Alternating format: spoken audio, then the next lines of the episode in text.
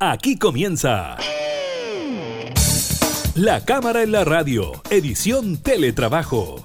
Una revisión de la agenda legislativa de las diputadas y diputados, con la conducción de la periodista Gabriela Núñez. Información, música y actualidad en La Cámara en la Radio, edición Teletrabajo, por Radio Cámara de Diputadas y Diputados de Chile.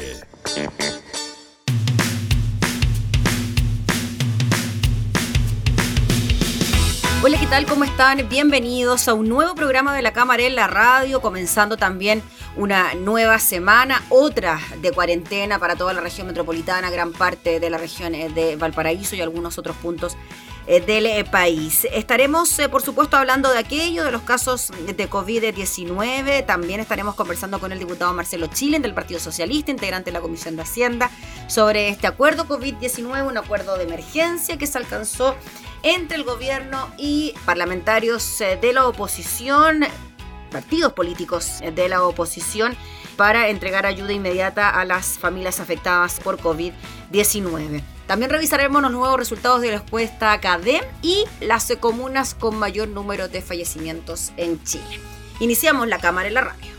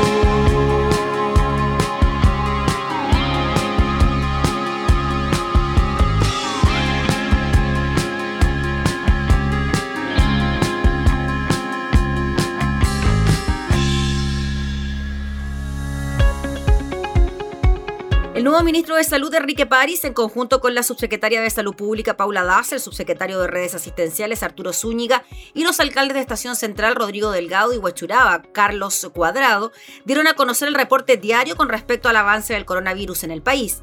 Según informó el subsecretario Zúñiga, en las últimas 24 horas se registraron 5.143 casos nuevos, de los cuales 4.660 fueron con síntomas y 483 resultaron asintomáticos. Los casos activos, por otra parte, ascienden a 27.282. Con esto, el total de casos en el país desde el inicio de la pandemia ascienden a 179.436. En cuanto a los fallecidos, siguiendo la metodología de inscripción en el registro civil, se dieron a conocer 39, lo que da un total de 3.362 decesos. Esto podría aumentar durante la semana. En cuanto a los pacientes, hay 1.723 personas en unidades de cuidados intensivos, de los cuales 1.463 se encuentran en ventilación mecánica. Un total de 385 están en estado crítico. Actualmente, el subsecretario Zúñiga indicó que hay un aumento importante de los ventiladores disponibles con 391 de estos equipos a nivel país. En las últimas 24 horas, además, se han realizado un total de 18.808 test para así tener un total de 858.958. En cuanto a las residencias sanitarias, hay 131 habilitadas a nivel nacional con 12.020 cupos totales. La región metropolitana es la que tiene la mayor cantidad de casos a nivel regional con 144.280 contagiados y fuera del área capitalina, Valparaíso se consolida como la segunda región con mayor número de infectados, superando este lunes la barrera de los 7.000 al totalizar los 7.012 contagios. Recordemos que Valparaíso durante este fin de semana inició esta cuarentena junto con la ciudad de Viña del Mar y también con San Antonio. Buenas noticias, buen comportamiento por lo que se ha apreciado en cuanto a los habitantes del puerto y también eh, de la ciudad de Jardín. Hoy ya el ministro Pari decía que la movilidad en estas ciudades había reducido en un 65%. Claro, hoy día se veían imágenes de ciertas aglomeraciones y tacos, principalmente en la Avenida España, pero era más que nada por los controles sanitarios eh, que se generaban en la mañana cuando muchos deben seguir yendo a sus trabajos.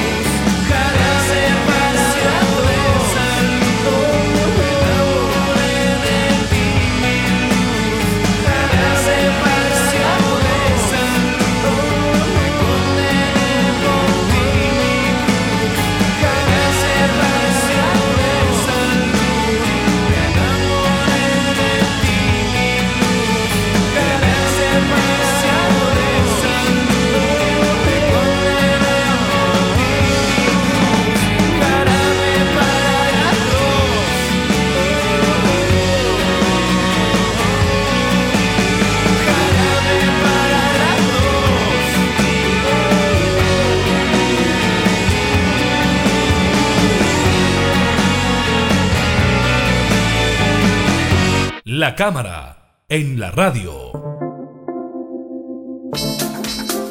Durante este fin de semana, el gobierno y partidos de la oposición lograron un acuerdo nacional para ir en ayuda de las familias eh, que lo están pasando mal a raíz eh, del coronavirus y también entregar soluciones económicas una vez eh, que se haya superado la crisis. Vamos a conversar de este tema con el diputado Marcelo Chilin, integrante de la Comisión de Hacienda de la Cámara. Muchas gracias, diputado, por recibirnos. Gracias a usted, Gabriela. Buenos días. Buenos días. Diputado, ¿Quedó conforme con el acuerdo eh, como se plantea hasta ahora? Claro, el detalle exhaustivo lo tendrán que ver ustedes en la comisión o cuando ya se tramiten los proyectos de ley, pero en términos generales, ¿le parece que es un buen acuerdo? Si no nos pareciera a los socialistas de que es un buen acuerdo, Gabriela, no lo habríamos suscrito. Ahora, yo creo que llamarlo acuerdo nacional es un poco rimbombante, porque un acuerdo nacional es el que marca un rumbo por un largo periodo de tiempo a recorrer por el país. Ese fue, por ejemplo, el acuerdo nacional que le abrió paso a la democracia y a la transición a la democracia en la época de dictadura. Este más bien es un acuerdo de urgencia ante la emergencia sanitaria. Esa es la razón que nos llevó a nosotros a participar de la conversación y a participar con buena voluntad, como lo demuestra el eh, resultado. Usted entenderá que para los socialistas nos resulta muy fácil suscribir un acuerdo con el gobierno del presidente Piñera, pero hay un bien superior, que es la dignidad del pueblo de Chile, de nuestra ciudadanía, de nuestra gente, de enfrentar la pandemia con posibilidades de éxito. La única vacuna que conocemos es la del aislamiento físico para poder quedarse en la casa, no ir a trabajar. Hay que reemplazar los ingresos y para nosotros eso era lo medular y lo básico del acuerdo. Tiene otras cosas, sin duda, como ayudar a la pequeña y mediana empresa.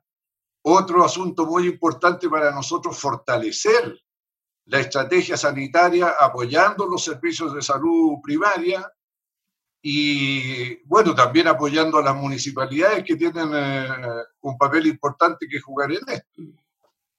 Quizá, diputado Chilen, el tema más importante o el que resalta más, el que llega directamente a la ciudadanía, es el ingreso familiar de emergencia. Es ahí entonces donde eh, primero se produjeron las principales discrepancias, ¿no? Recordemos lo que ocurrió en la primera tramitación de la Cámara, donde solo se llegó a los 65 mil y ahora se llega a estos 100 mil. Usted me contaba antes de iniciar la conversación que había participado en una de las reuniones. ¿Costó mucho poder llegar a esa cifra, poder llegar a ese monto?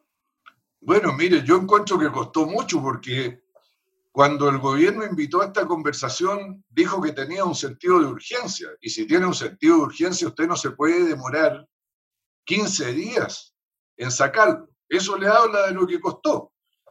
Porque tampoco nosotros íbamos a suscribir un acuerdo que conducía derechamente al fracaso de la estrategia del aislamiento físico como medida sanitaria. Y eso tenía como condición sine qua non mejorar los ingresos con que se les iba a reemplazar a las familias lo que dejaban de obtener por no poder salir a trabajar.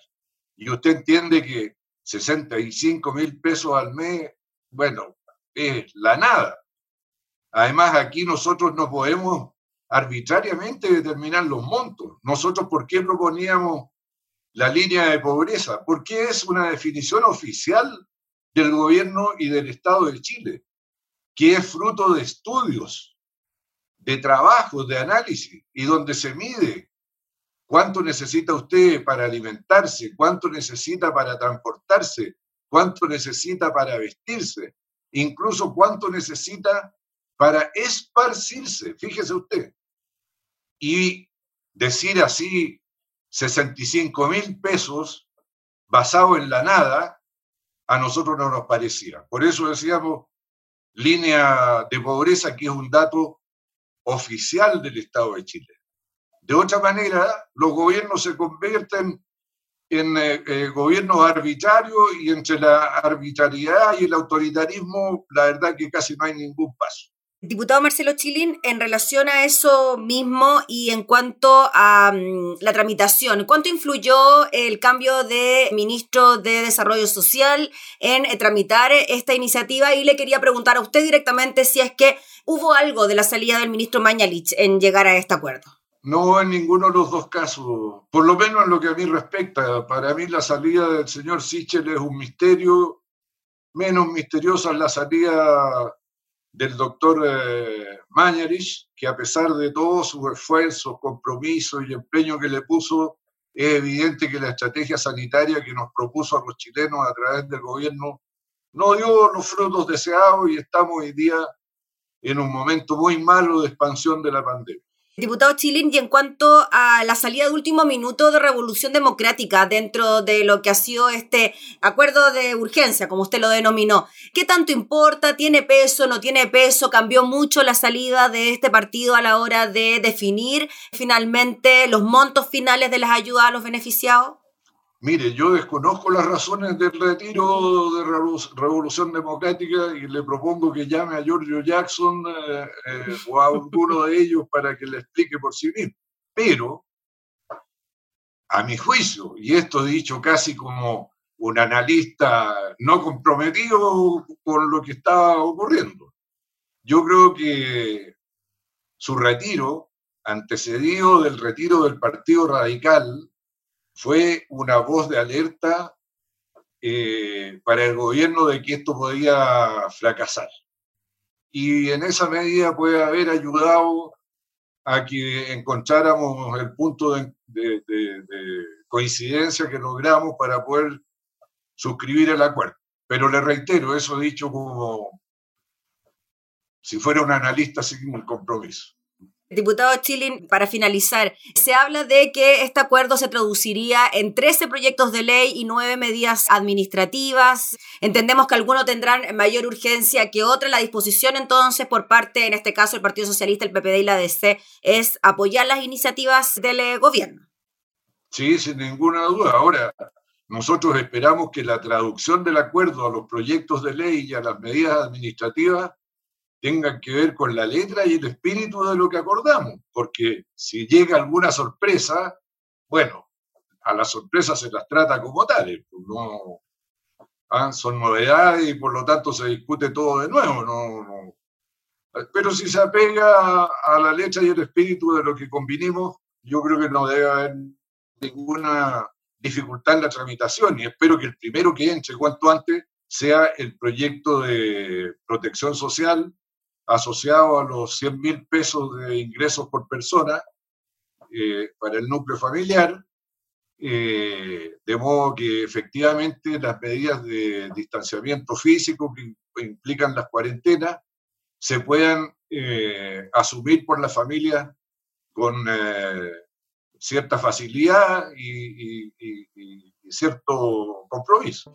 Muy bien, pues diputado Marcelo Chili, le agradecemos enormemente por conversar de este tema y estaremos muy atentos entonces a lo que pueda ocurrir porque sabemos que la Comisión de Hacienda va a cumplir un rol bien importante en la tramitación de estas iniciativas. Gracias a usted, Gabriela, y siga cuidándose. Gracias, que esté muy bien.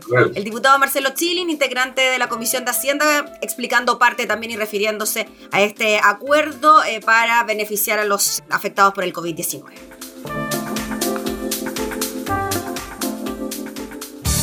Estás escuchando La Cámara en la Radio, edición Teletrabajo, con la conducción de la periodista Gabriela Núñez.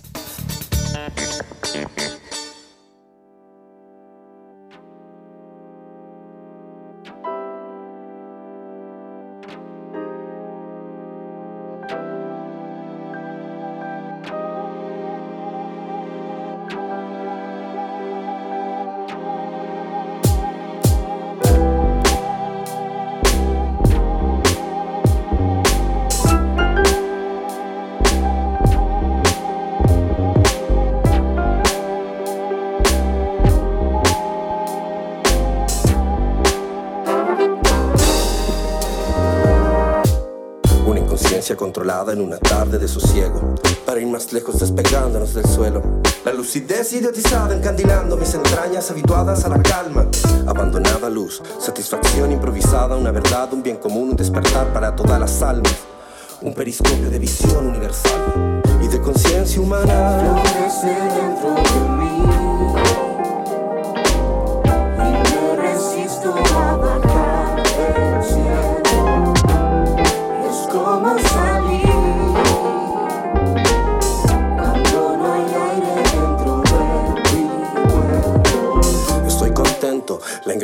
Un estado que disfruta este momento y que me va a llevar a donde quiera mi conciencia y donde mi naturaleza fluya, donde no hay nada que destruya. Estoy dispuesto a comprender cómo llegué, cómo me voy, mi geometría sagrada, aminorando la sistemática razón de los días, reverdeciendo en una nueva verdad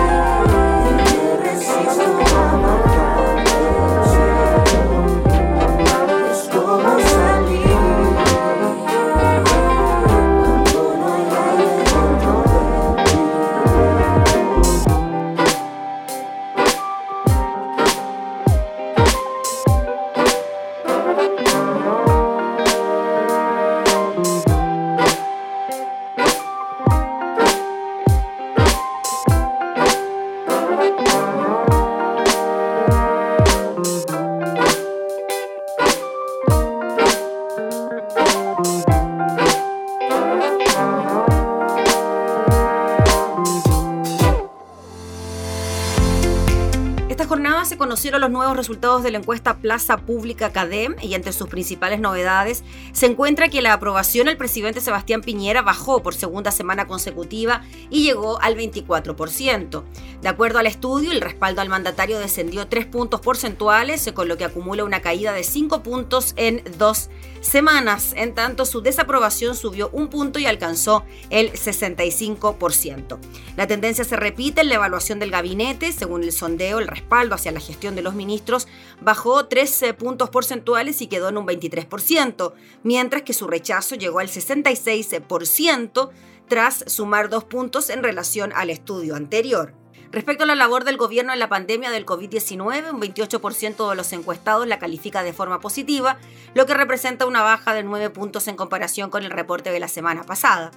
Otro de los temas que incluyó el sondeo fue sobre los personajes políticos que más reconocimiento tienen en la actualidad. En ese sentido, sorprende la irrupción de la doctora Iskia Siches, presidenta del Colegio Médico, quien es considerada la figura mejor evaluada con un 61% de respaldo. La misma posición ocupa el alcalde de Las Condes, Joaquín Lavín, también con un 61% de aprobación, seguido de cerca por su par de Puente Alto, Germán Codina, la edil de Providencia, Evelyn Matei, el alcalde de la Florida, Rodolfo Carter, y el presidente del PPD, Heraldo Muñoz. El listado lo completan Felipe Alessandri, y así en orden decreciente, Manuel José Osandón, Francisco Vidal, Mario Desbordes, Jorge Charp, Michelle Bachelet, Jimeno Sandón, Giorgio Jackson, José Miguel Insulza, Beatriz Sánchez, Felipe Cas, Franco Parisi, Andrés Alamán, José Antonio Cas y Jacqueline Van Rieselbergue con un 16%.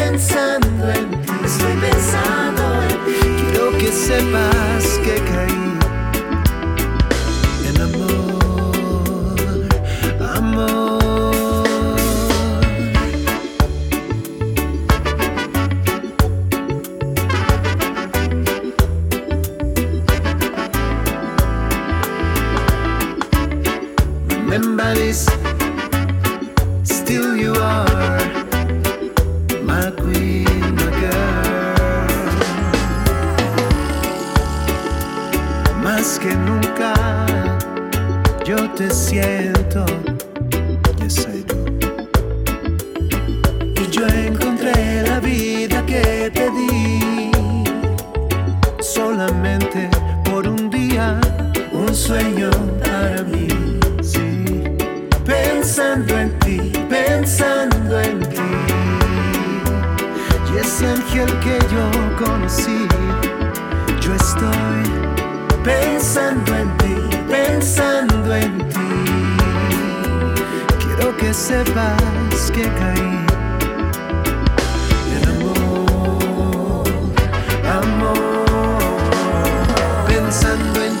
noche día, doy vueltas por la casa sin saber lo que hacer. Intento hago de todo es escribir poesía, pero solo es tu nombre el que yo puedo leer. Quisiera despojarme de todo esto que siento, pero esta pena se ha instalado en mi ser. Tu compañía era verdadero alimento. Es como el agua que calmaba mi sed. Y es que si no te veo todo empieza a andar mal. No sabría cómo sobrevivir a tu ausencia. Pues el amor real es espiritual. Y quien no haya sentido sabe la diferencia. De recorrer caminos de vacíos y penas. Con la atención en lo que no es esencial. Olvidando lo que son las cosas buenas. Como el cariño, la ternura y el amor que se ya.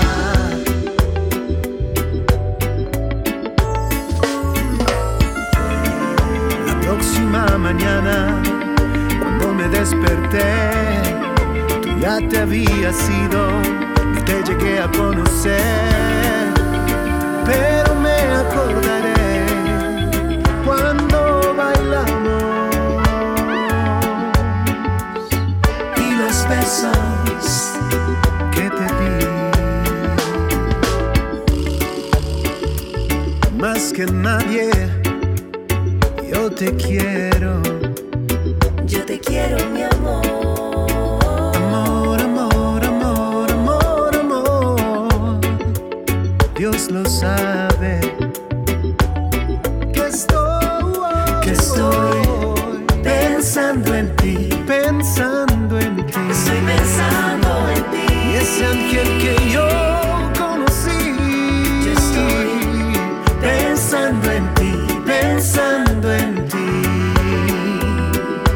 que sepas que caí en amor, amor. Yo sé, yo sé, yo sé que tienes alguien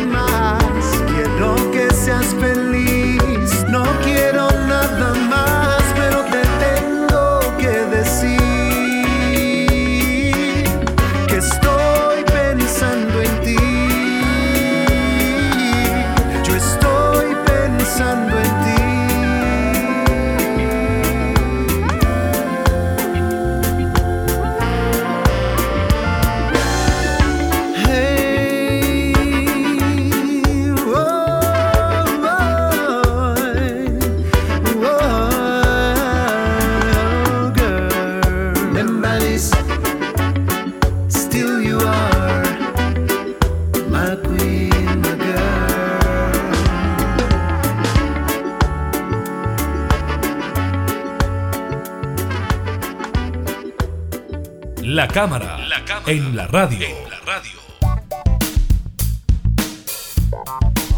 Por primera vez desde que la pandemia del coronavirus llegó al país en marzo pasado, el Ministerio de Salud dio a conocer las cifras de muertes por comuna en su último informe epidemiológico publicado durante el fin de semana. En el documento, el MinSal confirma que la región metropolitana es por lejos la más golpeada del país a causa de la enfermedad, ya que acumula un total de 2.473 decesos desde que inició la epidemia. En ese sentido, las comunas que más casos de fallecimientos registra es la Florida, con 157 muertes informadas hasta ahora. Y dado que tiene una población de 402.433 habitantes, su tasa de mortalidad quedó en 39 cada 100.000 personas. Poco más atrás se ubica Puente Alto con 156 fallecimientos. De esta forma, su tasa de letalidad llegó al 24,2, considerando que cuenta con 645.909 habitantes. Mientras que las otras comunas que registran más de 100 muertos son Maipú con 103, Independencia con 111, Recoleta con 106 y Santiago con 105. En tanto, el resto de territorios que integran el top 10, lamentable top 10 con más decesos, son Las Condes con 94 decesos, Peñalolén 93, San Bernardo 91 y La Pintana 78. En cuanto al resto de los municipios que forman parte del listado, según el reporte del MinSal, se encuentran Cerro Navia con 77 personas fallecidas, La Granja 72, San Ramón 71, Conchalí 69, Pudahuel 68, Ñuñoa 65, San Joaquín 55, Lo Espejo 55, Providencia 53, Huechuraba 52, Pedro Aguirre Cerda 48 y El Bosque con 47 personas fallecidas. Es decir, las 20 comunas con más fallecimientos anotados a lo largo del país son de la región metropolitana, reflejando el impacto que la enfermedad ha tenido en la capital. De hecho, en regiones que el número de muertes es drásticamente inferior, siendo las comunas de Iquique, con 31 personas fallecidas, Calama 29, Antofagasta 27, Viña del Mar 23, Valparaíso 20, Temuco 19 y San Antonio 16, las que tienen mayor cantidad de fallecidos en relación al resto de las comunas del país. Miedo sentí, miedo sentí, miedo sentí cuando me vi con esa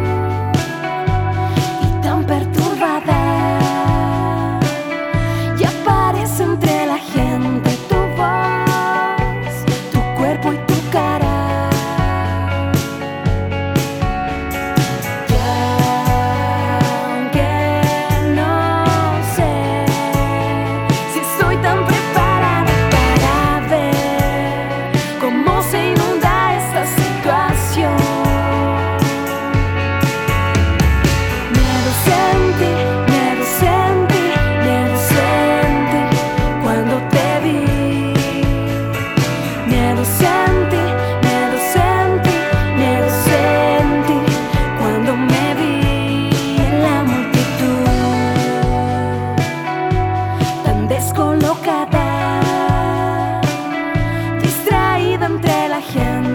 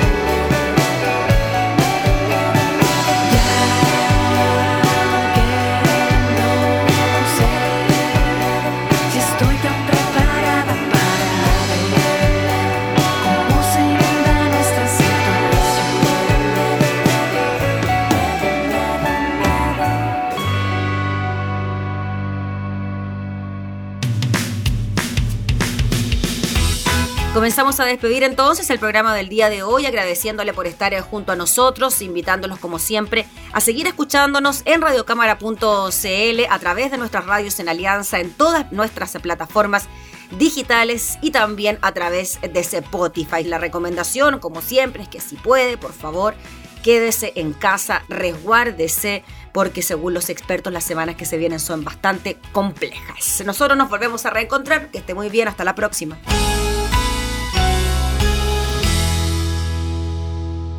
Hemos presentado La Cámara en la Radio, edición Teletrabajo. Una revisión de la agenda legislativa de las diputadas y diputados, con la conducción de la periodista Gabriela Núñez.